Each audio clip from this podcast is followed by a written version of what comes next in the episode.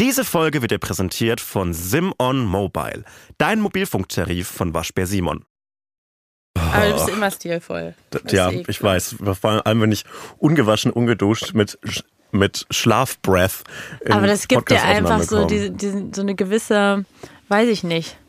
Ähm, welche, diese Welt, du, so. Tilo, äh, nee, nee, nee, so Timothy Chalamet-Keit. Ratten, weißt du, so sowas so, ist mir egal, Timothy, ich bin Punkrock. Nein, Timothy Chalamet ist nicht Punkrock. Ja. Timothy, Was glaubst du, wie riecht Tim Timothy Chalamet? Ist richtig gut. Man weiß, ja. natürlich riecht der unglaublich gut. Aber meinst gut. du, er hat so einen guten Körpergeruch? Ja, Einfach natürlich. so einen natürlichen oder meinst du, er hat ah, ein gutes Parfüm? Ich glaube, der trinkt so. Weil um, der, wenn er zu doll Parfüm drauf hätte, fände ich das nicht gut. Ich glaube, der trinkt, um seine New Yorker Kunstfreunde zu beeindrucken, so sau viel Kaffee. Und er hat dann immer so diesen Kaffeeschweiß, der mir auch nicht fremd ist. Kaffeeschweiß? Oh, sweet summer child. Was ist das? Ja, das ist, wenn du so zu viel Koffein getrunken hast und dann so eine leichte Schweißbildung hast überall. Das wird mir auch gleich passieren, weil ich bin schon beim zweiten Kaffee in einer Stunde. Und ich habe das richtig oft, weil ich trinke auch oft so Kaffee aus Langeweile, weil ich finde das so einen feinen Genuss. Aber glaubst du denn jetzt, er riecht gut? Ja, natürlich riecht er gut. Aber also ich, nur für ah, Recherche will ich das gerne wissen. Ich, ich glaube, glaub, Timothy Chalamet riecht sehr, sehr gut. Mhm. Aber ich glaube, der hat eben, eben diesen Kaffeeschweiß und ich glaube, der versucht sich so das Rauchen anzugewöhnen, ja. damit er cool aussieht. Oh ja. Mhm. Und es gibt Leute, die, die, die sehen so aus, als die sehen wie Raucher aus und es gibt Leute, die sehen nicht wie Raucher aus. Und wenn du nicht wie ein Raucher aussiehst, dann ist es immer lächerlich, wenn du zur Zigarette greifst. Es gibt halt wirklich so Leute, ich habe so Freunde, mhm. die seit Jahren rauchen, die ich seit zehn Jahren kenne, die drehen sich eine Kippe und ich bin so, hä, du Was? rauchst? Ja. Jedes Mal, wenn die sich eine und, Kippe und, drehen. Und es gibt aber auch Leute, bei denen denkt man sich, wieso rauchst du nicht? Wieso rauchst? Bitte fang das Rauchen Sehe ich an. aus wie eine Raucherin? Nein, überhaupt nicht. Wirklich gar nicht. Wirklich nicht? Ja. Ich glaube, du hättest dir das mal mit so 17 überlegt, ob du das Rauchen anfängst. Hättest dann so recherchiert mit so sau vielen Tabs. so gut, es war genau so. Und dann hast du dich dagegen entschieden nach einer Risikoabwägung. Hä, habe ich dir das schon mal erzählt? Nein, aber ich, ich finde, du ich hast schwöre diese dir, es war Energy. genau so. Es war genau so. Also mit 17 war ich mal so, ich weiß nicht, mit 17, war ich so, okay, es wäre wär schon echt, ich wäre schon deutlich cooler, wenn ich rauchen ja, würde. Fakt. Dann habe ich mir Zigaretten gekauft und dann war ich so, hä, aber wenn ich die jetzt rauche, dann bin ich ja danach Raucherin, macht ja keinen Mhm. Sinn. Will man ja nicht sein, ist doch einfach nur dumm. Dann habe ich die wieder verschenkt. Aber mega schlau. Kleiner Finanztipp von mir. Wenn du minderjährig an Zigaretten kommst, kauf sie immer und verkauf sie dann weiter. Das ist äh, das neue Rentenprogramm von Christian Lindner tatsächlich. Das ist so aufgebaut. Nein, weil, weil es gibt ja eine, es gibt ja einen Nachfrageengpass äh, von Zigaretten an Minderjährige. Minderjährige lieben Zigaretten schon immer. Seitdem es Zigaretten gibt, liegen, lieben Minderjährige Zigaretten, aber sie bekommen sie nicht immer. Und wenn man dann an die Chance kommt, mit 15, 16, 17 eine Packung Zigaretten zu kaufen, irgendwie, dann immer kaufen, weil es gibt immer jemanden in deinem Umkreis, der die haben möchte. Ich habe jetzt Angst, dass, weil ich gerade erzählt habe, dass ich mit 18 oder 17 mal Zigaretten gekauft habe, weil meine Eltern diesen Podcast hören. Ach, den werden, we, weißt du was, die, die werden dann richtig stolz und sagen so, hey, Aber sie hat sich dagegen genau, entschieden. und das ist ja viel cooler als nicht rauchen. Wenn du dich aktiv gegens Rauchen Aber entscheidest. warum ist das so? Man ist einfach so ein erwachsener Mensch und bei solchen Sachen ist man dann so, oh, nicht, dass meine Eltern das erfahren. Hast du das auch bei ja, manchen Sachen? ich hatte das warum? heute Morgen erst. Warum? Ja, weil ich verschlafen habe. Und da warst du so nicht, dass die das mitbekommen. Nein, und ich war so, oh Gott, warum hat mich meine Mutter nicht aufgeweckt? Weil meine, weil mein- meine Mutter äh, hat, ich würde ich würd nicht sagen ein Terror, Terrorregime geführt, aber schon ein bisschen. Es war unmöglich, dieser Frau vorzumachen, dass man krank ist. Es ist schrecklich und ich bin wirklich ein guter Lügner. Und die hat es trotzdem Bist du wirklich, durchgeschaut. du bist wirklich ein und, sehr, sehr guter Und die Lügner. hat es trotzdem durchschaut. Und auch wenn man so, wenn man so verschlafen hat, so drei Minuten länger im Bett als normal, dann wurde aber die Belastbarkeit der Tür, der Zimmertür ganz schön getestet. Da wurde dagegen geschlagen. Sebastian, jetzt wach mal auf! Nicht, dass- Dagegen gestaubsaugt. ja, nicht, nicht gestaubsaugt, weil es war 6 Uhr morgens, weil ich musste ja eine das halbe funktioniert immer. ich musste eine halbe Stunde mit dem scheiß Bus fahren, damit ich zur Schule komme. Und dann auch noch eine halbe Stunde zu Aber früh. trotzdem hat sie so deine Boundaries respected. Nein, kann, wa- wa- Dass sie wo? an der Tür geklopft hat, sie ist nicht reingekommen. Gut, dass sie sich nicht an deine Zimmertür geklebt hat oder so. Wie andere Terrorregime heutzutage. So ist es. Hotz und Humsi mit Sebastian Hotz und Salwa Humsi.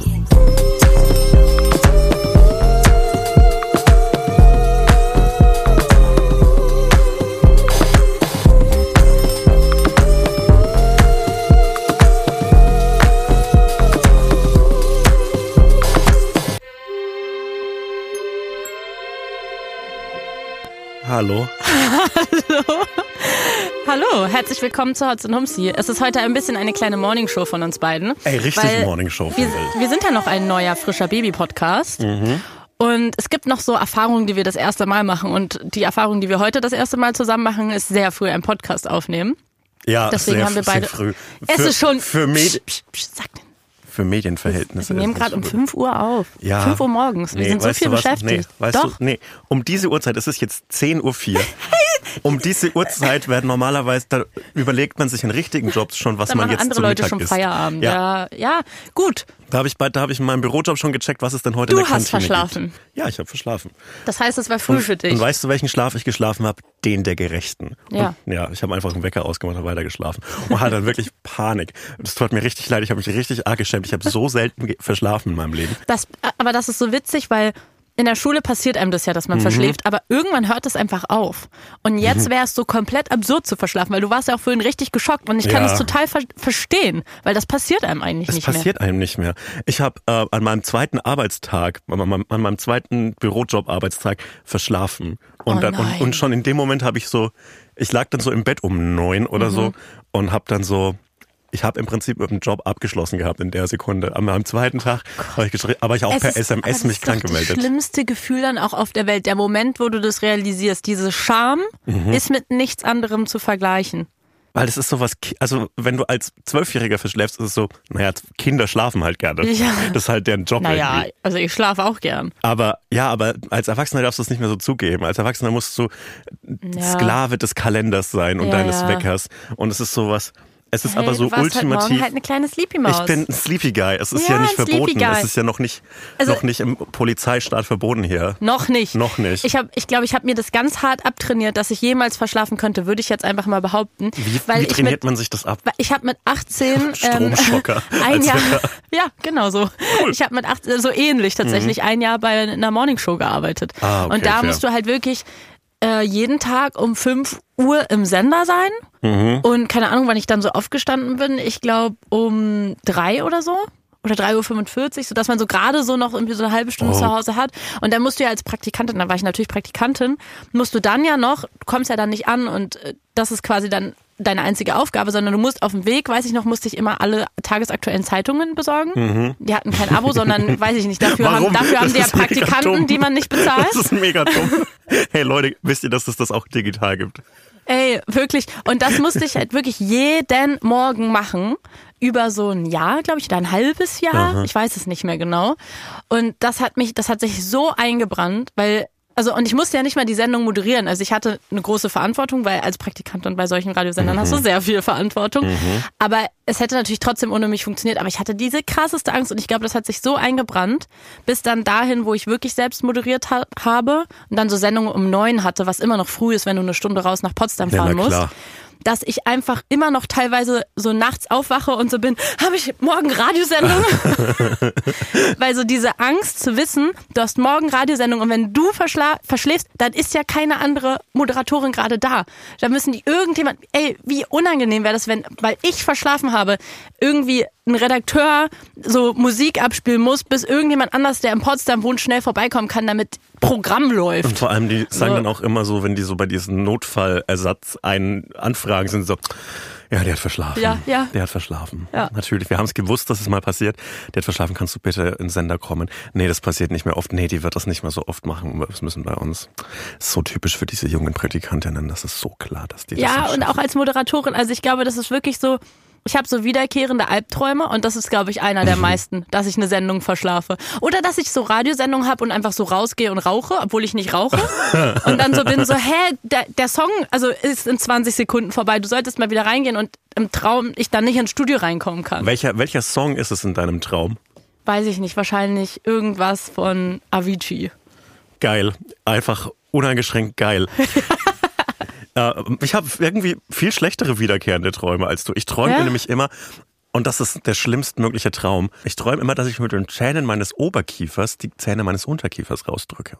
Oh. Das ist ein richtig brutaler Traum. Das finde ich schrecklich. Oder dass ich so irgend- irgendwie so Auto fahre. Das träume ich auch oft. Und Mhm. Aber deswegen denke ich du- manchmal, dass ich Auto fahren kann, weil im Traum muss ich manchmal irgendwo schnell hin und fahre dann einfach Auto, obwohl ich ja keinen Führerschein habe. Immer noch nicht, ja. Ich weiß, der Vorsatz für dieses Jahr. Hast du, Aktueller Stand, nein.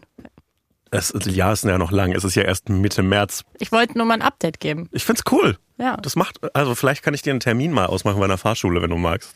Gehst du mit mir hin? Ich würde mit dir hingehen.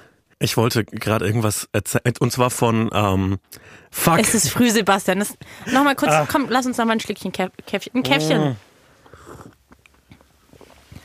Ich war mal auf einer Party mit einem Varan. Ja. Als ich so 19, 20 war und in Nürnberg gewohnt habe, war ich auf irgendeiner Party von einem Bekannten, von einem Bekannten eingeladen in so einer siffigen Wohnung. Also es war keine, es war einfach eine Wohnung, wo man weiß, dieser Mensch äh, könnte aufräumen, aber macht es bewusst nicht. So wie du bewusst nicht rauchst, hat er sich gegens Aufräumen entschieden. äh, und da war einfach ein Varan. So eine riesige Echse ist da auf dem Boden rumgelaufen. Und ich denk da so Boah, oft nee. dran. Weil Üb- oh, nee. warum, warum gibt's keine Gesetze, die das verbieten? Ich finde Haustiere, die Eier legen, weird.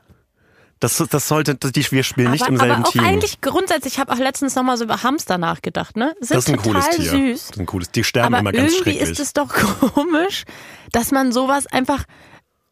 Nee, ich finde einen? Hamster, ich finde einen Hamster, wenn du den so, so einen Goldhamster auf dem Feld siehst, Ja. der sieht so danach aus, ich Stimmt, möchte nach ja. Hause genommen werden. Ich Ja. möchte in so ein Rad rein, ich möchte so Streu haben, manchmal so ein Kohlrabi-Blatt essen, aber so ein Varan, der Varan sieht aus, der, bei Hunden und Katzen ist es ja so, wenn du stirbst, essen sie wahrscheinlich ein bisschen deine Leiche, die knabbern dir mal so an. Mhm. Aber bei einem Varan, der wartet nicht, bis du tot bist. Wenn ich verschlafen hätte und einen Varan hätte, der hätte versucht, meinen Fuß zu essen.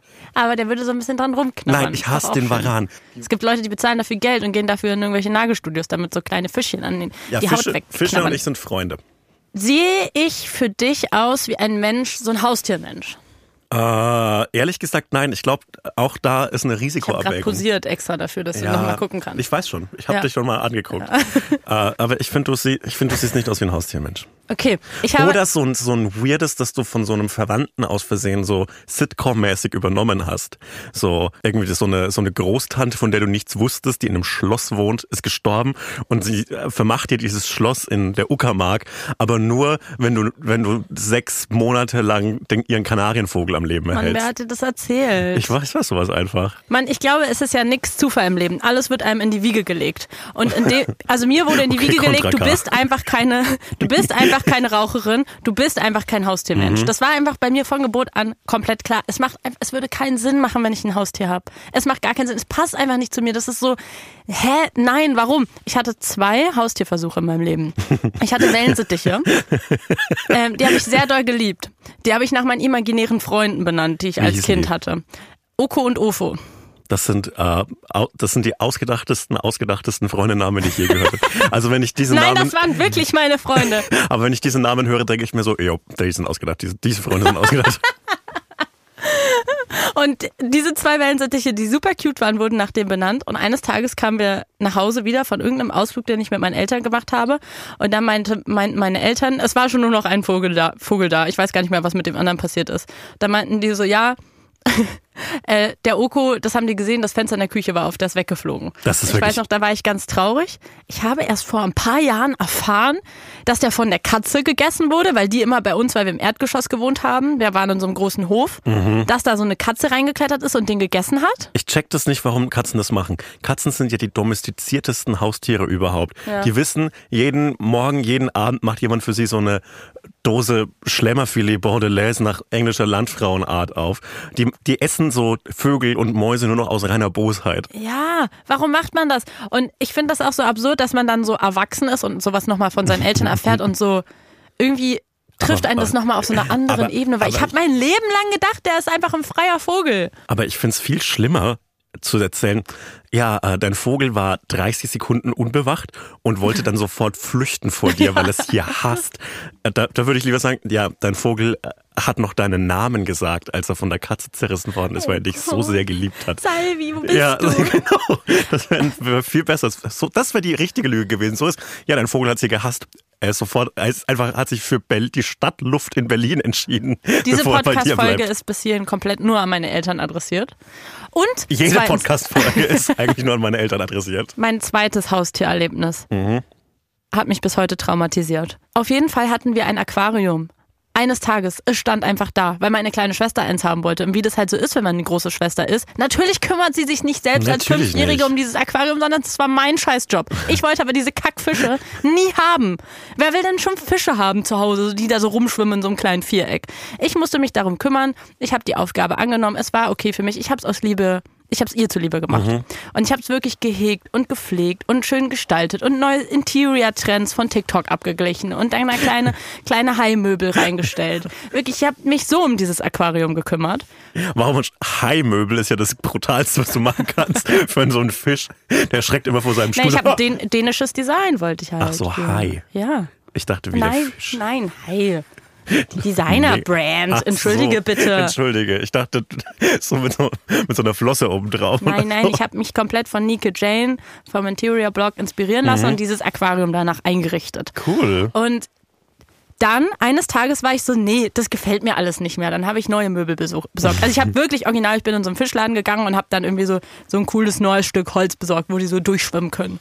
Und war so, ey, ich überrasche meine Schwester und ich mache das alles richtig schön. Und dann habe ich das erste Mal, glaube ich, komplett die Fische halt in so einen Topf gemacht und dann alles so komplett geputzt, also es komplett leer gemacht. Und äh, das so richtig schön, alles so hübsch gemacht, eingerichtet und irgendwie so neu die Sachen angeordnet, Wasser rein. Und dann habe ich, ich weiß noch genau, ich werde diesen Moment mein ganzes Leben nicht vergessen. Ich hatte diesen großen Eimer voll mit Fischen und ich habe den so langsam reingekippt in das Aquarium und stell dir so vor, stell dir vor, wie dieses Wasser so in Zeitlupe reinschwappt ins Aquarium und ich habe gesehen, wie die in diesem Wasserstrahl sich noch so bewegt haben Ja. und ab dem Moment, wo der quasi das Aquariumwasser berührt Oh hat, nein. die sind so reingeschwommen, haben sich so schnell, ganz schnell bewegt und waren Aquariumwasser berührt, lagen alle oben, Oh sofort. Gott. Alle oben. Ich stelle mir das Geräusch vor, wie wenn man so eine äh, Kürbissuppe in den Standmixer um, umfüllt. Oh. Mit so äh, schon viel flüssig, aber auch so ein paar Brocken, die so, so platsch machen. Das ist so traumatisierend als Kind sowas zu sehen. Und dann war das Geilste, dann habe ich halt einfach angefangen zu heulen und habe halt durch die ganze Wohnung geschrien, so, Baba, Fair. Baba, alle Fische sind tot. Und ich habe halt geheult wie ein kleines Kind, weil ich war komplett in Schock. Und dann kam mein Papa und hat mich sofort in den Arm genommen und mich getröstet und war Ja. so alles alles ist gut, scheiße gelaufen. Und ich weiß noch, wie er dann so irgendwann so war, so, er hat mich schon so lange getröstet, es waren so fünf Minuten. Und irgendwann hat er dann so die Hand ans Aquarium gehalten und war so, spinnst du? Das ist viel zu heiß. Das ist, das ist doch kochend warm. Und dann hat er so ganz Oh schnell das. Wasser so raus, mit Ja. so, weiß ich nicht, irgendwie in einer Tasse so rausgemacht und neues Wasser nachgefüllt, was kälter war. Und ey, Sebastian, die haben wieder angefangen zu schwimmen. Und die lagen schon fünf Minuten oben. Und dann, ab dann habe ich gesagt, ganz im Ernst an meine kleine Schwester, dein Problem, wenn du Fische haben willst, ich werde mit diesem Aquarium ab jetzt nichts mehr mit den zu tun. haben. fucking Zombiefischen. Das ist eigentlich furchtbar, aber auch irgendwie absolut Ich hoffe, gruselig. Peter meldet sich jetzt nicht bei mir. Wieso denn? Die Fische leben ja, haben ja wieder gelebt. Stimmt. Wenn, dann bist du ein Tierfreund. Sebastian, du hast ja heute verschlafen. Mhm. Deswegen, ich weiß, es ist jetzt vielleicht eine Spezialsituation heute Morgen gewesen. Ich muss aber sagen, als du heute ins Studio kamst, war ich schon ein bisschen enttäuscht. Okay. Ich habe schon ein bisschen mehr erwartet. oh nein. Diese Woche war Frauentag. Ja, Und ich dachte schon, dass du mir heute vielleicht eine kleine Rose bringst. Einfach. eine kleine Rose. Schau mal auf den Parkplatz vor dem Studio. Da ist ein Lastwagen. Für alle. Ja. Das wollte ich hören. Warte ich. Ja, also wo sind meine Blumen? Ähm, ich als Feminist Ally Hm. möchte natürlich, dass äh, der Frauentag nicht nur der Frauentag ist, sondern der feministische Kampftag. Und So deshalb finde geil. ich Sebastian bringt mir jetzt was über und, Feminismus und deshalb habe ich dir eine Waffe mitgebracht tatsächlich. ich habe dir ein Messer mitgebracht, damit du kämpfen kannst. Oh, das ist das Schönste, was mir jemand zum feministischen Kampftag gesagt Kein hat. Problem. Ich finde einfach, ähm, ja, Frauen bewaffnen. Das ist meine Forderung. Also, finde ich fair. Finde ich wahrscheinlich auch ein bisschen äh, deutlich sinnvoller als Blumen. Ja, Sebastian. Hotz, deutsche Margarete Stokowski Kein Problem. geworden. Ich finde, am 8. März im Internet hat man als Mann eine Sache zu machen. Und zwar die Schnauze zu halten. Ja, oder andere Männer, die habe ich ganz besonders gern, die posten dann zum Beispiel Fotos in einem Kleid, so gerade bei Hetero-Dudes mag Mhm. ich das sehr gerne und äh, wünschen einem dann einen schönen Frauentag. Und äh, das finde ich toll. Das hilft mir nämlich wirklich richtig im Kampf gegens Patriarchat, wenn Männer Heteromänner am 8. März einfach mal sich als Frau verkleiden. Mhm. Das finde ich wirklich sehr, äh, sehr, sehr gut. Und ähm, deswegen auch Shoutout an KZ. Die machen Shoutout. nämlich jedes Jahr am 8. März ein ähm, Frauenkonzert. Mhm. Und das bringt mir auch sehr, sehr viel, dass die sich dann als Frauen verkleiden. Das Nee, finde ich gut. Ich finde, das, das Coole an der Aktion ist immer, dass so ein bisschen so ein schlechtes Gewissen bei KIZ mitschwingt, weil sie so wissen, ah ja, so ein paar, paar Sachen in den letzten Jahren waren so mittelgut, so textlich bei uns, aber wir gleichen das aus mit dieser Aktion. Irgendwie so, ja. Aber es ist so, Hm. es ist halt nicht zu Ende gedacht. Das sind dann so, sorry, aber das sind dann so Heteromänner, die so aus Verlegenheit, die so denken so, oh, es ist 8. März, ich muss mich irgendwie dazu äußern. Äh, ich ziehe ein Kleid an und wünsch, wünsch allen Mädels einen schönen Tag. Und ich denke mir so, nein, nein, das ist es nicht. Dann sag doch einfach nix. Weil das, das bringt wirklich gar nichts. Auch an KIZ.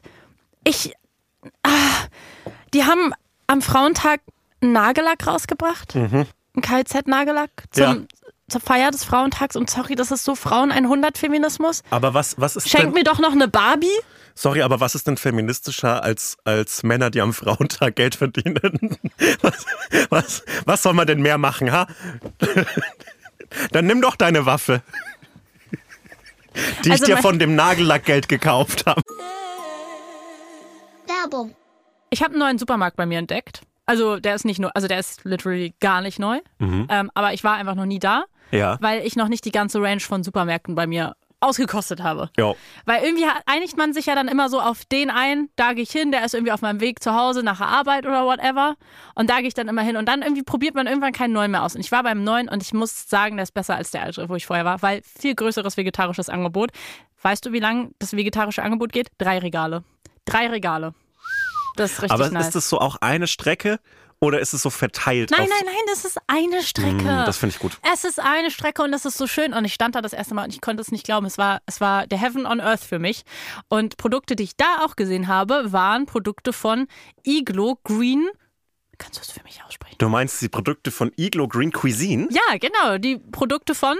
Iglo Green Cuisine. Richtig. Ja, ich kenne es. Man, man isst so aus reiner Gewohnheit immer so ähnliche Gerichte und so gerade so im Alltag. So, du bist ja, Ja, auch eine, genau. Du bist ja jetzt auch eine Schafferin. Nicht jetzt auch, sondern du warst schon immer eine Schafferin. Jetzt auch. Ich hab's doch korrigiert. Ja, ja. Du bist eine Schafferin und manchmal sieht die Ernährung ein bisschen eintönig aus. Helfen kann dabei tatsächlich Iglo Green Cuisine, weil Iglo hat nämlich viele tolle Veggie-Produkte, die wir in der Tiefkühlabteilung finden können. Die Produkte sind schnell und einfach zuzubereiten und dabei trotzdem ziemlich lecker. Mit Iglo Green Cuisine gibt es also, würde ich sagen, immer was zu entdecken. Ja, und ich habe da jetzt einen Pick, mein absolutes Favorite-Produkt, was ich einfach genial finde, dass sie das auf den Markt gebracht haben. Zum Beispiel nämlich die veganen Dino-Nuggets. Das ist so toll, dass es das gibt. Vielen Dank dafür. Ich möchte mich hier einmal persönlich bedanken, weil ich gehe davon aus, dass die sich das auch einmal anhören, wenn wir für die hier Werbung machen. Deswegen danke. Mhm.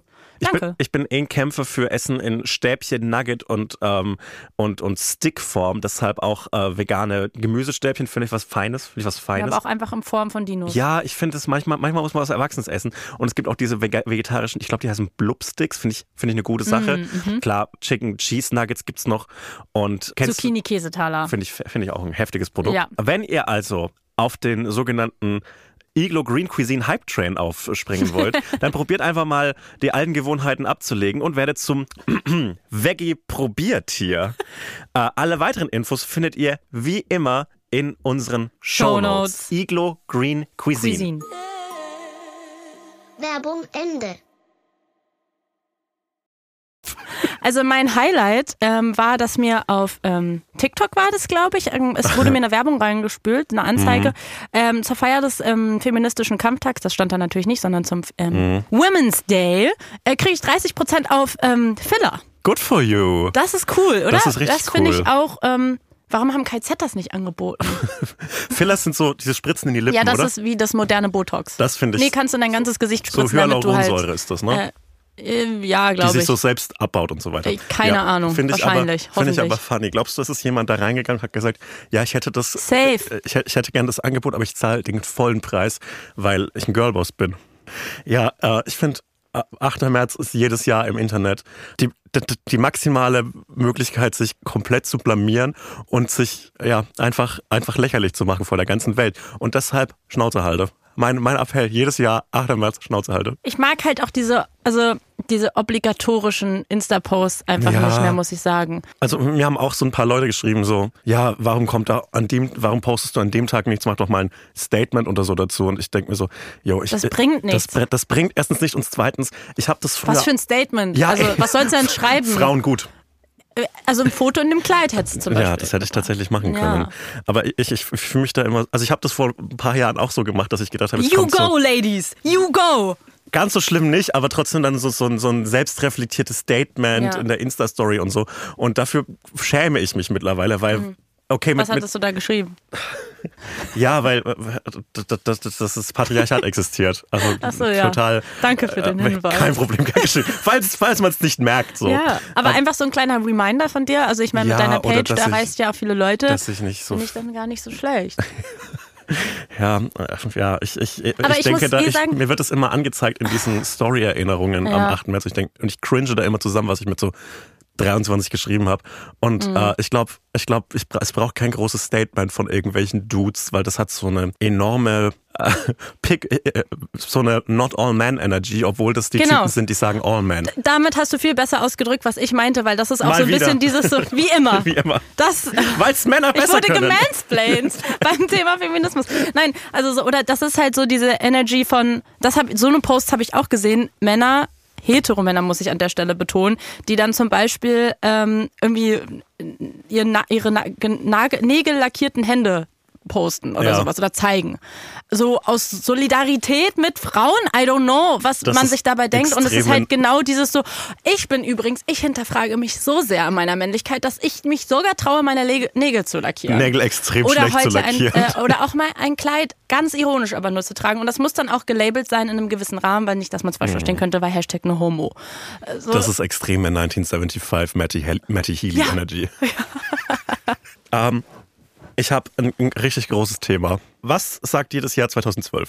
Was hast du für Feelings zum Jahr 2012? alle Feelings. Mhm. Ich gehe komplett rein. Ich habe eine Eulenuhr um. Ich habe diese kleinen Spitzentops unter, unter so einer American Apparel Jacke. ähm, ich habe so einen Pony, der aber äh, kein Pony ist, aber Ja. ich mach, ich kämme die Strähne von links nach rechts Klar. komplett durch. Ich habe mir einen Stufenschnitt beim Friseur machen lassen für 12 Euro, der komplett scheiße aussieht, aber ich fühle mich. Mhm. Und ähm, ja, was geht sonst noch so ab? Ich höre Avicii Mhm. und habe ein gutes Live. Und ach so, hab ähm, Dreieck auf dem T-Shirt und Easy kam gerade raus von Jo. Crow. Ähm, es gab ja die Theorie wegen des Maya-Kalenders, dass Ende 2012 die Welt untergeht. Mhm. In diese Theorie war ich extrem Gibt es diese Theorie nicht jedes Jahr? Nee, weil die Mayas haben nur einmal aufgehört, ihren Kalender weiterzuführen. Ah, okay. Weil ehrlich gesagt, muss ich sagen, die haben so ungefähr 500 Jahre, 600 Jahre im Voraus den Kalender, ihren Kalender gemacht. Und ich finde, das reicht auch erstmal. Irgendwann wahrscheinlich. Es reicht, gehabt. ja. Weil man denkt sich dann wahrscheinlich auch so, ja, mache ich dann weiter. So wie, wie wenn du so ein Fotoalbum beklebst und das ist halt eigentlich viel zu dick, um das komplett zu füllen, dann bist du so, ach, mache ich irgendwann anders. Es klingt auch irgendwie, als wäre es so ein Praktikantenjob gewesen. Äh, das, ja, mach mal unseren Kalender weiter. Und dann hat der Praktikant verschlafen. Ja, der Praktikant hat verschlafen. Naja, und dann, ja, viele schreckliche Dinge passiert. Keine schrecklichen Dinge sind passiert im Jahr 2012. Die Welt ist nicht untergegangen. Ich habe wirklich hart dran geglaubt, dass die Welt untergeht, weil ich so äh, viele YouTube-Videos ne? dazu. Ich war wirklich in ist so 2009, als ich so 13, 14 war, Hä, aber habe wie ich das so. ge- muss das, wie alt warst du 2012? 2012 war ich 16. Das muss doch, also 16 sein ist ja so schon scheiße. Mhm. Und wenn du dann noch überzeugt bist, die Welt geht unter. Also richtig überzeugt davon war ich so mit 13 Ah, ja. und, zwei, und 2012 hatte ich nur so noch so ein, äh, ja, es könnte schon passieren, weil es gibt, gab da echt Da scary musst du dich aber Theorien. voll gut eigentlich hineinversetzen können in die ganzen Kids, die jetzt irgendwie sich auf die Straße kleben, weil die Angst haben, dass die Welt untergeht. Ähm, ja, tatsächlich. Also Mhm. ich finde, ich habe einige Einwände gegen die Aktion der letzten Generation, weil es ein paar Sachen halt so ein bisschen so. Warum macht ihr das nur fürs Tempolimit? Stutt, äh, fordert doch mindestens bitte was Großes. Es ist so traurig, dass so eine der Kernforderungen von letzter Generation diese Einführung des Tempolimits ist. Und es ist so eine winzige Forderung. Das ist so, Na, Aber das ist ja die Idee dahinter. Ja, aber dass man eben, dass eben keiner sagen kann, so, äh, ja, was, also wie es dann halt so einer Luisa Neubauer Mhm. oder Greta Thunberg oder grundsätzlich Fridays for Future vorgeworfen wird, so, nein, wir müssen uns anpassen als Gesellschaft. Wie sollen wir das denn schaffen, CO2-neutral zu leben? Ja, aber und und bei, gegen Tempolimit ist halt so. Da, da, guck, da siehst halt blöd aus, wenn du dagegen argumentieren willst, Mhm. dass das jetzt so zu große Forderung wäre. Das ist ja eigentlich eine richtig kluge Strategie von denen. Ich finde nämlich, dass es eine, eine, eine, eine zu minimale Forderung ist. Dass man, das, dass man diese Forderung, die ja mit diesen meiner Meinung nach komplett berechtigten Mitteln und auch so wirklich, wie friedlich will man denn noch sein, äh, Mitteln durchgesetzt wird, dass die Forderung größer sein könnte. So, äh, warum nicht so Zerschlagung der Kom Zerschlagung und Verstaatlichung der kompletten Ölindustrie Also Ich glaube, ich in, kann in das besser nachvollziehen als die Form des Protests. Also ich finde die, äh, ich finde die nicht schlecht und nicht gut, ehrlich gesagt. Ich kann das aber komplett nachvollziehen. Also ich kann es zu 100 Prozent nachvollziehen, dass wenn du jetzt ähm, ein junger Mensch bist und wir sind ja auch junge Menschen, dass du sagst, ich kann nicht mehr, Ja, ich ertrage das nicht, ich fühle mich nicht gehört. Und weil ich bin nämlich ein Mensch, der, wenn wenn es einem Freund, eine Freundin in meinem Umfeld schlecht geht, ich bin immer so, ich, ich komme so in so, ich will was machen. Ich ertrage das nicht, eine schlechte Situation nur auszuhalten. Deswegen verstehe ich das, dass man in Aktivismus geht und dass man sagt, ich will jetzt etwas machen. Und ich glaube, Ja. deswegen verstehe ich auch, wenn du vielleicht vor ein paar Jahren noch ähm, deutlich jünger warst, als das mit Fridays for Future losging und ähm, anfangs, es gab sehr, sehr viel Aufmerksamkeit und dann war es irgendwann, ach, jetzt protestieren die aber auch nicht mehr jeden Freitag. So, Ja. ja, äh, ja jetzt ist auch langsam, Ist der jetzt hat sich- Klimawandel vorbei jetzt oder was? interessiert sich, ja genau, so. Und ich glaube, dass es halt sehr ermüdend ist, auch falls du da dann vielleicht sogar schon dabei warst als Aktivistin, und merkst, okay, diese großen Forderungen, wo ja die komplette Wissenschaft dahinter steht, werden einfach nicht ernst genommen und werden als zu groß bezeichnet, dass du dann sagst, ja okay, weißt du, so gegen, Gegenangebot, dann fangen wir doch mal mit was ganz Kleinem an. Ich, ja, aber es ist, ist die Rettung der Welt wirklich so eine extreme Forderung, weil es ist nicht so eine Natürlich, extreme nee, nee, nee, Forderung. natürlich ist die nicht, also in dem Sinne ist die natürlich nicht extrem, aber ich glaube, wenn du da halt Und- das und Gefühl warum- haben willst, dass es wirklich Ergebnisse gibt, ich verstehe diesen Ansatz, weißt du? Ich, ich finde ihn Ausdruck einer tiefen Hoffnungslosigkeit. Ja, ja, genau, das Und- meine ich damit. Und, Ja. und, und deshalb macht mich das sehr, sehr traurig. Und ich, Es möchte, und ich möchte, dass Menschen für zumindest den Hauch einer Utopie noch kämpfen und noch so ein bisschen so. Ähm, Ja, aber das kannst du denen ja nicht vorwerfen, Nein, dann ich, ich musst du selbst das, auf die Straße ich, gehen. Ich werfe das denen nicht vor, aber ich finde es so wirklich einfach nur, äh, äh, es, es schmerzt mir im Herzen, dass man vor so, hey, vielleicht 50, 60 Jahren noch so die, die, die Hoffnung auf eine, auf eine gute Welt hatte und für die man dann gekämpft hat mit Mhm. Mitteln, die heute als Terrorismus gebrandmarkt werden oder Mitteln, die tatsächlich Terrorismus waren. Und jetzt ist es so, ja, wir, wir, wir blockieren eine Straße, damit die Straßenverkehrsordnung angepasst wird. Das ist so, wir haben echt aufgegeben und ich kann es echt nachvollziehen, aber ich, ich Ich würde, also ja, ich verstehe voll, Hm. was du meinst, aber ich glaube, ich würde, ich würde trotzdem nicht sagen, dass diese Menschen aufgegeben haben. Nein, Weil die sind ja genau dabei, eben nicht aufzugeben. Ich glaube, jeder macht halt das, was er oder sie kann. Jo. Und ähm, ich, also die letzte Generation, also diese neue Klimabewegung oder wie auch immer man das nennen will, die haben, glaube ich, einfach einen anderen Ansatz, weil die halt die ganzen letzten Jahre FFF mitbekommen haben Ist und halt passiert. gemerkt haben, es passiert nichts. Ja. Und natürlich passiert etwas, aber es passiert einfach nicht ansatzweise genug. Nein, es passiert nichts. Es passiert so. So, ja. Es passiert gerade so, damit sich äh, grüne Bundestagsabgeordnete noch in den Spiegel schauen können. Ja, und, und- nicht mal das richtig. Und trotzdem, natürlich verstehe ich auch voll, was du sagst. Natürlich denkt man sich manchmal so, Alter, dann klebt ihr euch da auf die Straße und, und Leute fahren einfach teilweise fast über euch rüber. Ja. Alle hassen euch. Ihr, ihr kommt teilweise ins Gefängnis, werdet, werdet verhaftet. Damit wir ein Tempolimit kriegen, also ich verstehe das voll, dass man sich so denkt, absurd, aber ich verstehe auch gleichzeitig, dass man halt irgendwie sich denkt, so, ich will halt irgendwas erreichen. Ja. Ich will halt einfach irgendwie, Ja.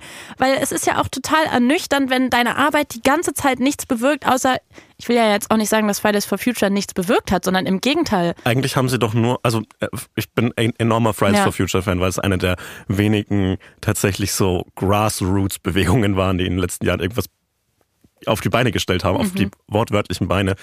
Aber so, Deutschland gibt sich so gern dieses, dieses Image als so, ja, wir schützen ja das Klima, wir trennen ab und zu Müll und unsere Batterien kann man nur in so spezielle, spezielle Mülleimer werfen.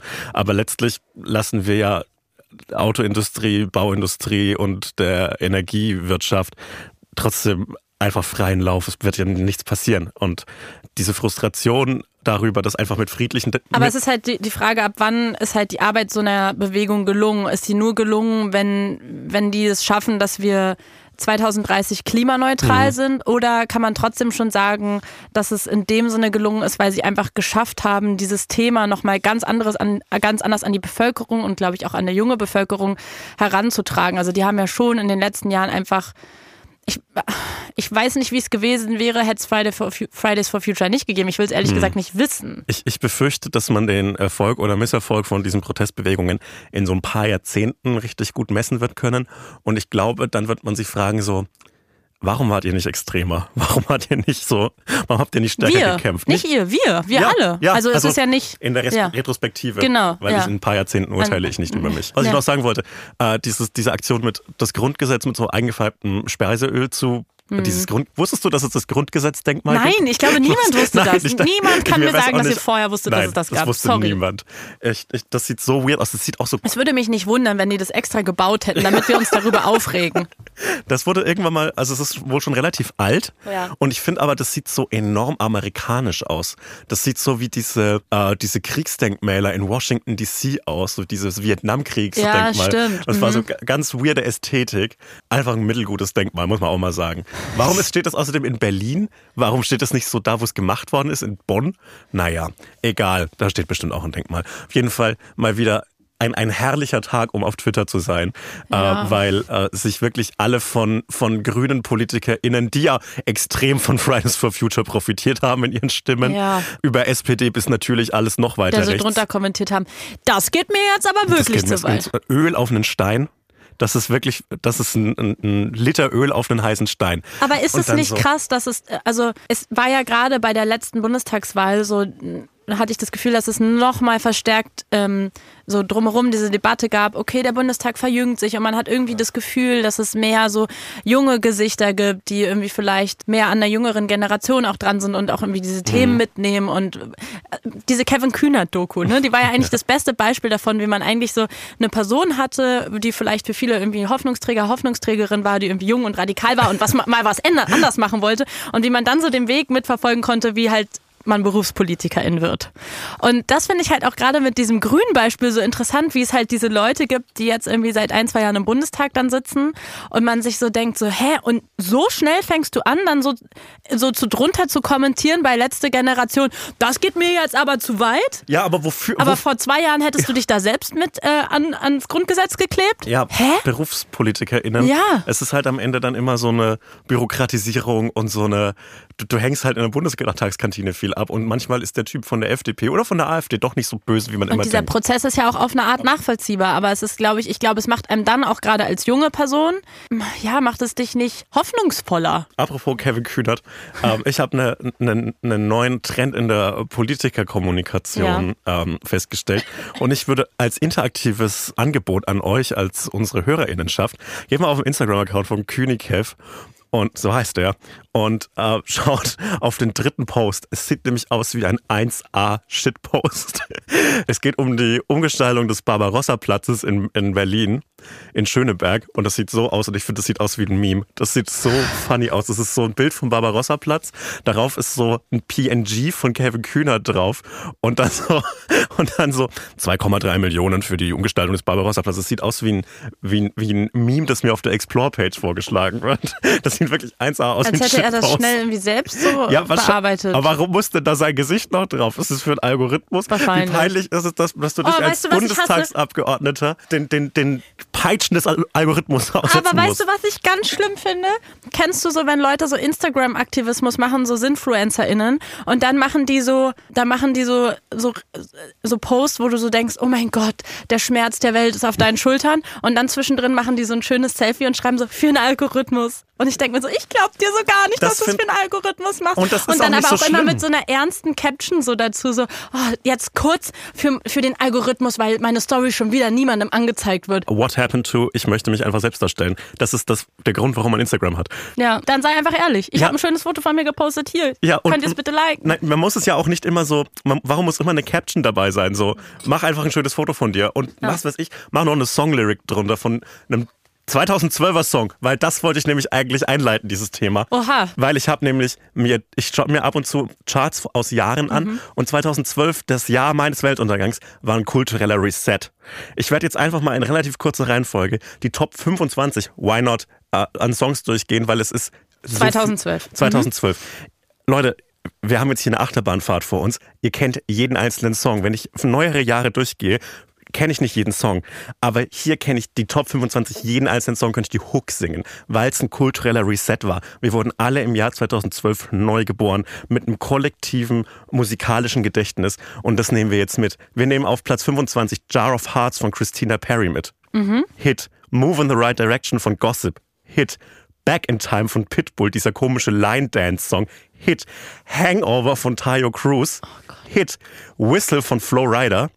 Auch ein Hit. Von allein von Kulcha Candela. Culture Candela? Culture Candela? Culture. Nee, Komm, ich komme vom, ich komm vom Dorf. Äh, auch kennt man We Are Young. So krass, ich bin komplett, ich bin Ja. in der Zeitreise. Heart Skips a Beat von Ollie Murs featuring Rizzle Kicks. Das habe ich im, im, im äh, Jugendherbergszimmer auf, dem, auf MTV gesehen, kurz nachdem ich Klaas an hier an irgendeinem, äh, an irgendeinem Fluss getroffen habe aus Versehen und er hat mich so angerempelt, da war ich 16. Habe ich ihm aber auch gesagt. Ähm, She Doesn't Mind von Sean Paul auf der 17. Summertime Sadness von Lana Ey, Del das Rey. war die einzig wahre Zeit, um am Leben zu sein. Ja, das Wirklich. ist das einzige Jahr, für das man dankbar sein muss, um dort gelebt, Ja. so, dort gelebt zu haben. Ein Armutszeugnis für Deutschland als Ganzes ist das besser gechartet als Summertime Sadness. Don't Gimme That von The Boss Hoss ist. Mhm. I Follow Rivers von Triggerfinger, toller Song. Burn It Down von Linkin Park. Too Close. Euphoria von Loreen. Dieser dumme Reckoning-Song von Asaf Avidan und The Mojos. Dieses One Day Baby. Was ja letztlich die Karriere oh, von, von Ju- Julia Engelmann. wir haben diesem Jahr wirklich alles zu verdanken und Alles. nichts zu verdanken. Wirklich? Easy von Crow, natürlich. Levels von Avicii. äh, Little Talks of Monsters and Men. I Follow Rivers in einer anderen Version von Licky Lee nochmal. Äh, Call Me Maybe. der gerade wieder voll präsent ist, weil der in irgendeiner großen Werbung ist, wo ich mir so denke, welche Werbeproduktionsfirma denkt sich jetzt, oh, den Song nehmen wir für unsere Werbung. Das check ich Warum? aber. Ja? Check ich komplett. Okay, ist, du musst in so ein Werbemindset kommen. Ähm, Okay. Wo dann auch auf einmal Sinn macht, dass die Milch und die Schokolade von Kinderriegel miteinander ficken müssen. Äh, das man musst du einfach reinkommen. Ähm, Somebody That I Used to Know, auch im selben Jahr wie Call Me Maybe Ja. und Summertime Sadness. Natürlich I Soy Te Pego von Mikel Telo. Oh, das ist alles zu gut. Ma Chérie von DJ Antoine. Ich glaube, wer wirkt, wir, sind ja beide im selben Jahr geboren. Ich glaube, der komplette Jahrgang von 98 vielleicht bis runter bis 94 hat irgendeine Core Memory vom Song Ma Chérie. Das ist so Macherie. All I want is you, you're my Chérie. Oh Mann, Ja. es ist alles so schön. Mach weiter. Ja, und jetzt hört nämlich auf, jetzt sind Ach wir so, auf Platz okay. 1. Ja. Ähm, die Toten Hosen mit Tage wie diese. Das auch Der, eine, eine Nee, tiefe Narbe mit dem Messer, das ich dir zum Frauenkampftag geschenkt habe. äh, eine tiefe Narbe durch Deutschland gerissen hat dieser Song. eigentlich? Das kriegst du noch. Ich Ach so, durfte okay. das nicht aufs Mit den dieses, Rosen draußen Ich auf durfte dem- das nicht Ah. aufs Firmengelände mitnehmen, das Messer. da muss wissen, bei Studio Bummens wird man vorher immer einmal abgetastet Nein, und nur ich abgepiepst. Aber tatsächlich. erst seit Sebastian hier nur auf dem Podcast tatsächlich. hat. Ich werd, ist weird, weil du wirst nie abgetastet. Ich werde immer Komisch, durchsucht ne? nach Waffen. Naja, aber ist auch fair. Das hat mich, Ey, danke für diese Zeitreise, hat das, mich- war richtig schön. das hat mich so das mitgenommen. hat mir so krasse Erinnerungen gerade gegeben. Ich fühle mich, ich fühle mich viel besser. Kannst du jeden Morgen mir einmal eine Sprachnachricht bitte schicken und einfach diese Marcerie Playlist singen. ablesen? Nein, einfach ablesen nacheinander, dass ich, dass ich in diese Rotation von einem Radiosender 2012 reinkomme und mich fühle wie im ähm, Sommerurlaub an der Ostsee 2012. aber, aber ich frage mich, Schön. ob 2012 wirklich ein gutes Jahr war für Popmusik. Oder zumindest ein sehr hey, eindrückliches du hast doch gerade die Playlist gehört. Ja, oder ob diese Songs genauso gut sind wie die von 2018 zum Beispiel. Und ich, äh, ich habe einfach. Ein, 2012 war das einzig wahre Jahr überhaupt für Popmusik und für alles. Nein. vielleicht sind 16-jährige Gehirne einfach so sehr empfänglich für Ja. solche Songs. Und ich glaube, mit 16 hatte ich, war ich so zwischen der Teenage-Depression und meiner Waren wir Mid-20s-Depression. 2012, 16? Ja.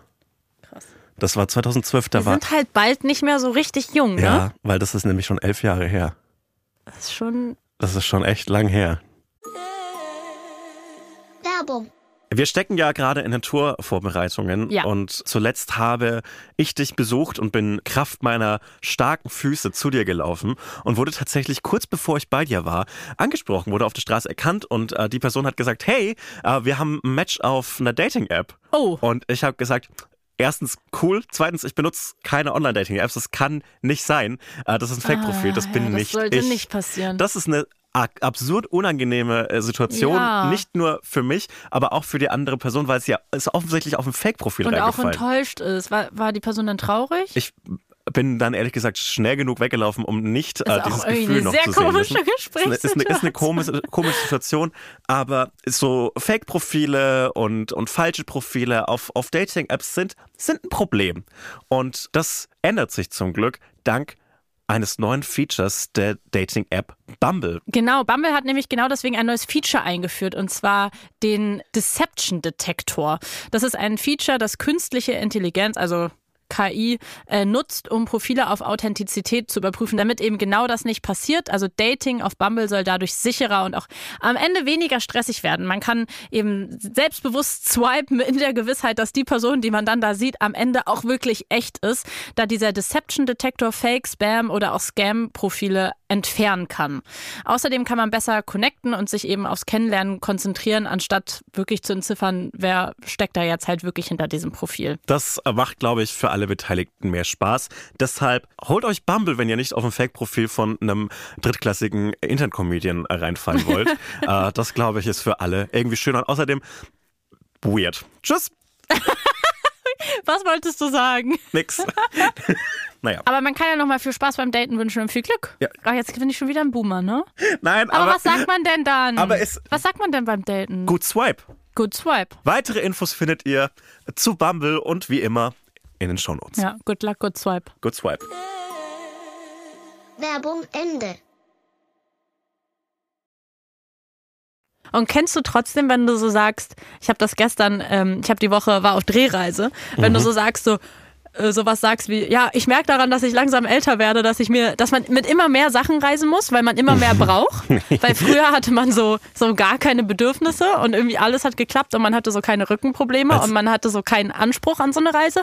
Und dann gibt's aber immer so Kolleginnen, die so nochmal so 20 Jahre älter sind als man selbst und dann so sagen, ja, ja, du, kannst du ja sagen, komm du erst mal in äh, komm mein du mein Alter. Und man sich immer so denkt, äh, Ja, tatsächlich, als ich angefangen habe, nach Köln zu pendeln, ab und zu für die Arbeit, Mhm. hatte ich immer so in meinem Kulturbeutel eine Zahnbürste dabei, manchmal eine Zahncreme, ein Deo. So, that's it. und hat sich das jetzt verändert? Ja. Ja, was hast du alles dabei? Ich habe jetzt dabei eine Gesichtscreme, eine Handcreme, eine Bodylotion. Ich habe Mhm. Eine Bodylotion? Na klar. Das ist ja wichtig. Ja. Ich habe ganz im Winter habe ich immer so trockene Haut. Ich kriege immer, ich habe so ein paar, ich habe keine schlechte Haut, aber ich Ja. habe so ein paar äh, Stellen, da krieg wirklich, wirklich, wenn ich nur an das Wort Winter denke, kriege ich da trockene Haut. Das Danke ist fürs Teilen. Kein Problem. Also so, soll ich noch sagen, wo oder willst du das erraten? Ähm, sag mir gerne noch im Detail wo, das würde mich total an, interessieren. an der Innenseite meiner Oberschenkel Ja, kriege ich ganz schnell so trockene Haut. Ach, Mensch. Und so an den Unterarmen. oh, okay. Und ja. Ja, das ist ansonsten- gut, dass ich Und jetzt an den Schienbeinen, weiß. Mhm. ganz schlimm. An den Schienbeinen ist ganz schlimm, wenn ich da so, ja, wenn ich da das- so schwarze Klamotten anhab und da mal so drüber ruppel, das ist wirklich das, den Schuppen. Da, überall, das ist wie als ob es schneien würde. Ja. Und jetzt habe ich noch dabei eine spezielle Zahnbürste für meine für mein Zahnfleisch. Das wird langsam durch so angreifbar. Eine weiche Zahnbürste. Und hast du auch, ich habe immer ein Reisekissen dabei. Na, nee, nee, Ich hatte eine Wärmedecke dabei. Mhm. Hast du? nein. Hä, okay, dann bist du ja überhaupt nicht advanced. Nein, aber ich habe jetzt so, ich, kü ich kümmere mich jetzt um meinen Körper und so. Okay. Ich habe jetzt auch zum Beispiel so ein eigenes Shampoo und ein eigenes Duschgel dabei und nehme Nicht nicht, so 3 in 1 mehr, meinst du? Nein, nochmal. Früher habe ich immer das einfach, das so in der Dusche ist genommen. Oh, ja. Das habe ich auch früher genommen. Ja, aber also, warum, warum hast du so jetzt oh gemacht? Weil das Schlimme ist. Warum ist das weil man schlimm? sich danach, weil alles sich danach hart anfühlt. Ja, das stimmt. Das stimmt also der, der, also der Körper ist danach auf einmal aus Holz und die Haare sind stumpf. ja, fair. Ja. Aus Stroh. Es gab ja immer so diese, kennst du der Grund, warum viele Leute nicht dieses Shampoo benutzen wollen? Nein. Das ist irgendwie eklig. Willst du es wissen? Ja, komm, ich, hab ja, ich Okay. weiß jetzt schon über deine Schneebeine Als Bescheid. ob das jetzt so schlimm wäre, dass ich hier mal erzähle, dass meine Nein, es ist nicht schlimm. Ich bin doch froh, dass wir uns besser Ja, kennenlernen. danke. das sind doch wichtige Sorry, Infos. Ich, weißt du, es wird immer gesagt, ja, Männer sollen auch mal ein bisschen verletzlich sein und dann erzähle ich hier Ja, von meiner trockenen nein, Haut. ich find das und dann werde ich gut. Das dafür war feministisch gemacht. von dir. Weißt du, die nächsten zehn Jahre werde ich niemandem mehr Gefühle zeigen, deinetwegen. Ich finde, also ich habe nämlich den Urban Myth gehört, dass Leute, Hotelgäste, männliche Hotelgäste, in dieses Ding ein bisschen reinpinkeln oder andere Körperflüssigkeiten Na, ach komm. in dieses, Oh. in, in, in, in dieses vorinstallierte Nein. Duschgel machen würden. Und das stimmt ja nicht. Das ist ja Quatsch. Wer macht denn das? Wer macht sich denn den Doch, Aufwand? jetzt, wo du es gesagt hast, machen das Leute. Leute, äh, kleiner Disclaimer noch von Studio Bummens, soll ich von der Produktionsfirma hier einsprechen. Bitte hört auf, ins Duschgel in Hotels zu pissen. Vielen Dank. Tschüss. Hätten wir noch einen Jingle einbauen sollen. Hast du mal, hast du manchmal so die Hoffnung, wenn du irgendwas zum ersten Mal machst, dass du darin extrem gut bist? Immer. Ich denke immer, vielleicht finde ich irgendwie jetzt endlich ein Talent. Ich denke mir nämlich das auch immer. Ja. Ich habe letzte Woche beruflich tatsächlich Minigolf gespielt. Wie, du hast beruflich Minigolf Ja, gespielt? ich bin noch gerade in der Probophase. Ja. Und jetzt muss ich mir für jeden, für alle, so die so machen. Porträts machen, und, oder so Interviews machen, Was mit überlegen. mir, muss ich mir was überlegen. Und es ist immer so, ja, wir würden gerne mit Sebastian an einen besonderen Ort gehen. Und ich weiß immer nicht, was die sich so erwarten von, von äh, wa- was ich für besondere Orte habe. Es war jetzt die letzten drei Jahre, war entweder Pandemie oder ich habe 80 Stunden die Woche gearbeitet. Ich habe keine besonderen Orte, ich habe die Bürodusche. Soll ich die euch zeigen? Geht leider nicht. Und dann Aber kannst du auch mal mit mir an einen besonderen Ort gehen? Sag mir einfach nächstes Mal Bescheid. wenn, wenn du das Gerne. wieder machst, dann würde ich nämlich auch mitkommen, weil ich würde auch gerne mal Minigolfen. Habt ihr wenigstens so dieses im Dunkeln gemacht? Nee, wir haben äh, einfach Ach so, okay. an, an der Sonnenallee, dieser Minigolfplatz da. In der Hasenheide. Ja, genau. Wirklich? Ja, klar. Ach, geil. War geil. Ja, gut. Und wart ihr auch danach im Streichelzone Hasenheide? Nein, leider nicht. Okay. Aber ich war richtig, also ich bin richtig gut im Minigolf, aber der Fotograf, der dabei war, der hat so, hat gesagt, dass er zum ersten Mal seit 15 Jahren Minigolf spielen würde. Und er war so krank gut. Er war so gut darin. Und da war ich so neidisch, weil ich bin wirklich kein schlechter, kein schlechter Minigolfspieler. Aber der hat wirklich so auf drei, vier Bahnen hat er so ein Hole-in-One geschlagen. Und ich wurde dann so, ich hatte dann so einen weirden Ehrgeiz, der ist so hochgestiegen, wie so, wenn man Sodbrennen hat, stieg dieser Ehrgeiz langsam in mir hoch. Und ich wollte dann so, dann war es nicht mehr, dass ich sympathisch bin fürs Interview oder so okay Das aussehe. ist der Trick, deswegen holen die dich an einen besonderen Ort. Das ist mir aufgefallen, als ich bei Böhmi Brutzit zu Gast war. Mhm. Da kocht man ja und spricht dann nebenbei. Und das ist, das ist ein sehr gutes Konzept, weil man ist halt so konzentriert darauf zu kochen und man will ja auch, dass es gut schmeckt. Na klar. Weil Jan Böhmermann ist das danach. Ja. Und äh, man ist halt so konzentriert aufs Kochen, dass man die, man kann einem alles fragen, man erzählt einfach. Das ist wirklich, das ist wirklich krass, weil das Gehirn hat nicht die Kapazitäten, um sich zu denken, oh, ich will mir jetzt Gedanken machen, wie ich im Interview rüberkomme und irgendwie was Kluges sage und versuche, einen guten Hummus zu machen. Und deswegen ist es eigentlich als Interviewer Mhm. genau die richtige Strategie zu sagen, komm, überleg dir mal einen speziellen Ort, Ja, komm, lass uns zusammen kochen, weil dann da- kriegst du nämlich die heißen Antworten. Ich wollte aber dann nicht mehr reden mit der Interviewerin, sondern ich wollte einfach nur noch diesen Wichser am, im Minigolf schlagen. ich war so richtig angespannt. ja, und dann erhoffen die sich, dann kommt nämlich der wahre Sebastian raus, dann schreiben die so ein Porträt. Meine Strategie bei Porträts ist immer, dass ich die Porträtsituation direkt anspreche und dann so einen Gag darüber mache, dass egal was ich mache, äh, es so unsympathisch gedreht werden könnte. Wenn, wenn man nämlich Aber so das Ding ist, wenn sie das halt nicht reinschreiben, was du, also, das weiß, das es ist halt, Porträts sind halt wirklich extrem fies. cholerisch. Also stell dir mal vor, heute hätte jemand ein Porträt, hätte dich einfach heute den Tag über begleitet und dann, und das Porträt beginnt halt so mit, er stürmte schnell, er stürmte ins Studio Bummens äh, Studio und rief dabei noch, eigentlich, eigentlich verschlafe ich nie. Und, und dann wirkst du halt direkt wie so ein richtig arroganter Idiot, weil eigentlich verschlafe ich nie, sagt jeder, der immer verschläft. 8.38 Uhr. Das Treffen mit Sebastian ist auf 9 Uhr geplant. Salwa Humsi wartet schon seit 30 Minuten. Sie ist müde. Sie hat gestern Abend noch bis 8 Uhr gedreht und wartet jetzt auf ihren Kollegen Sebastian Hotz, der verschlafen hat. Ob das öfter passiert, frage ich sie. Sie lächelt wissend. ja! Die zerstrubbelte Frisur und der Morning Breath von Sebastian Hotz beantwortet jede weitere Frage. Salwa Humsi fragt, ob sie denn auch noch Blumen bekäme. Diese Woche war nämlich der feministische Kampftag. Mit einem Witz windet sich Sebastian aus der für ihn unangenehmen Situation. Er zeigt nach draußen. Ein großer LKW fährt vor. 500, ein Blumenmeer von 500 Rosen ergießt sich über den, über den Studio Bummens Parkplatz. Der, der dünne Schutz aus Ironie scheint zu bröckeln. Er erscheint jetzt der Mensch hinter dem Comedian. Ich finde das toll, dass du jetzt viele Interviews gibst fürs Buch. Das Äh. kann eigentlich nur gut werden. Ich möchte äh, über eine Sache Ja. reden bezüglich dieser Porträts und Interviews, Ja. die wirklich mein, mein Gehirn hat bröckeln lassen. Und ich glaube, so wie das 2000, Jahr 2012 für die ganze Welt war, war für mich letzte Woche, nee, diese Woche in Mülheim an der Ruhr. Mein Roman spielt nämlich zu einem Teil in Mülheim an der Ruhr, weil Ja. es ein toller Ort ist. Und ähm, ich habe da ein Hotel beschrieben, das dort ist, ohne jemals da drin gewesen zu sein. Es spielt in so einem Holiday Inn Express. Und ich war da drin nicht, habe mir einfach mir halt Dinge ausgedacht. Das ist das Coole daran, wenn man kein Journalist ist, sondern einfach so, einfach so dramatische Texte schreibt, weil fuck it, man kann sich Dinge einfach ausdenken. Aber es war irgendwie nicht ausgedacht. Jetzt wirkt der Roman so, als hätte ich mega recherchiert in diesem Hotel, als wäre ich da sau oft gewesen, weil es ist alles exakt so Was, wie in dem was Roman. war so eine Sache, wo du so richtig überrascht warst, dass es genau so war? Ich habe ich hab jemanden beschrieben, der in der Nachtschicht arbeitet. Ähm, so einen bis- ein bisschen älteren, bisschen kauzigeren äh, Herrn, der diesen Job schon ultra lang macht und nur Nachtschicht macht, äh, um diesen Nachtzuschlag zu bekommen und weil da eben nie was los ist. Und ich kam in dieses Hotel, in die Lobby rein und der Typ war einfach exakt das.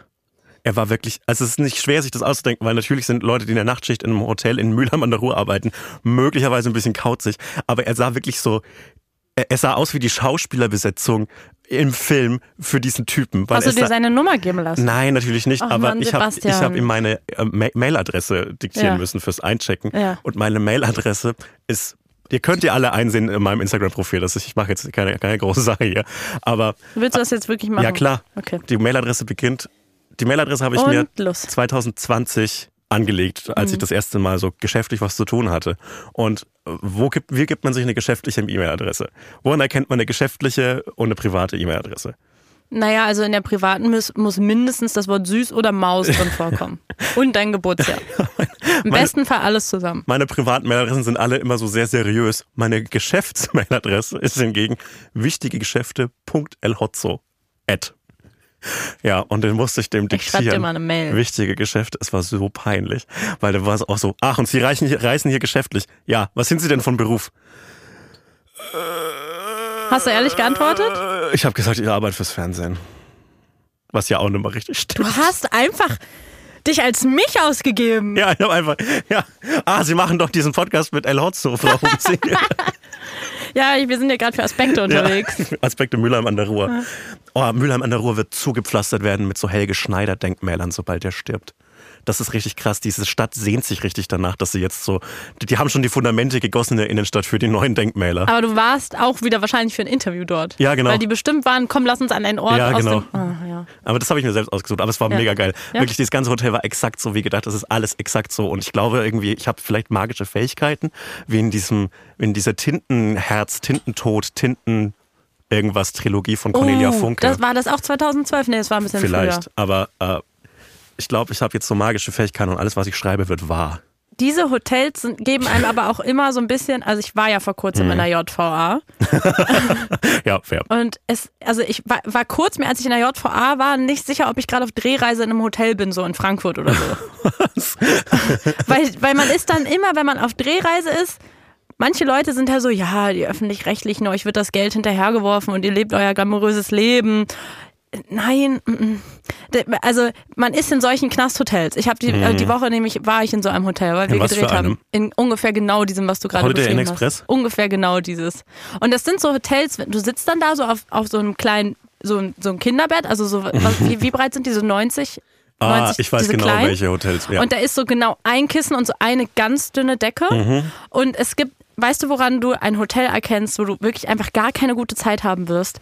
Das Wenn jemand in den Duschgel gepinkelt hat. ja, das eh.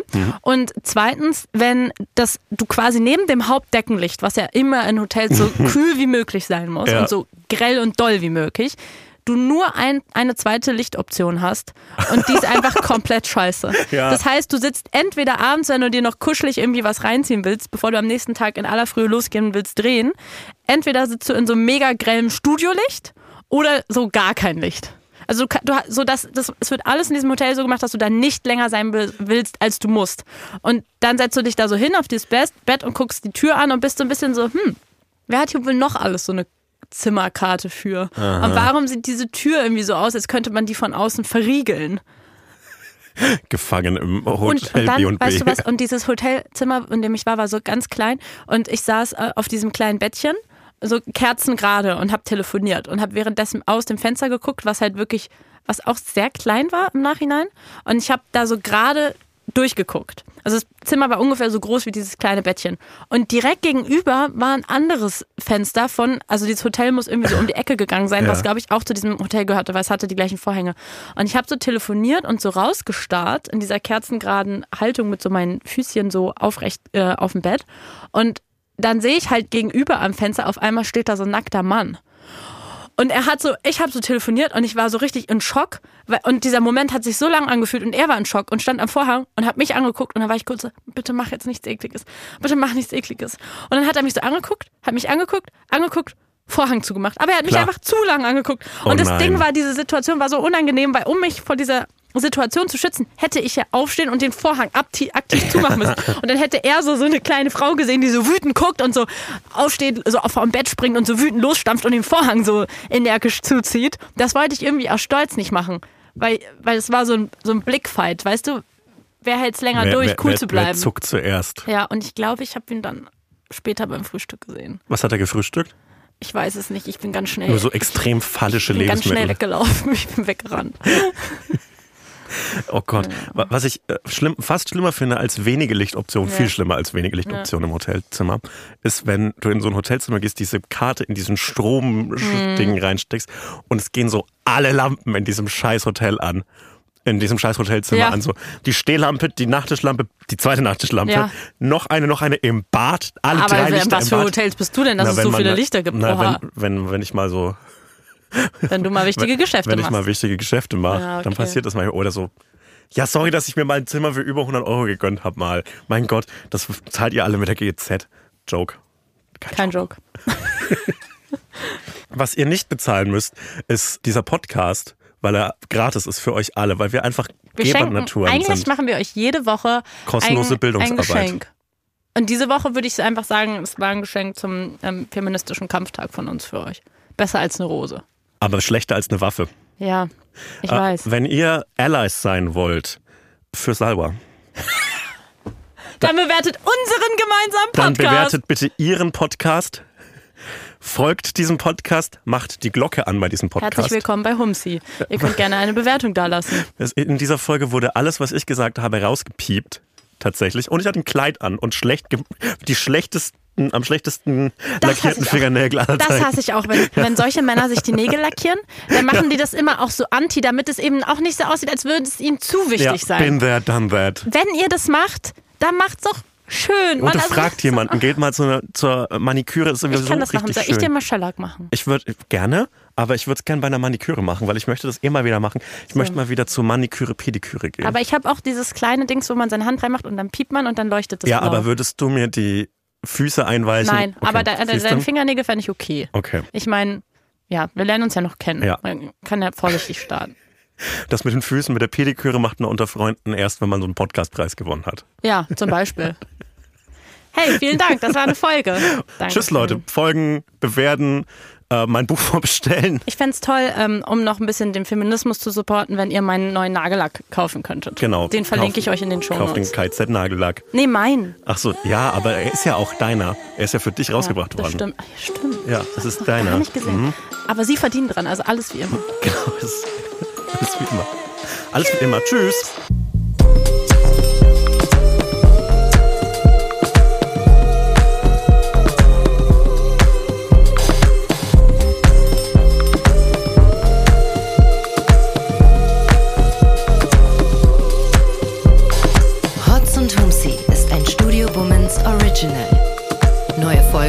Jeden Samstag, überall, wo es Podcasts gibt. Executive Producer Konstantin Seidenstücker. Produktion Peace Solomon Obong. Musik, Ton und Schnitt Jonas Hafke.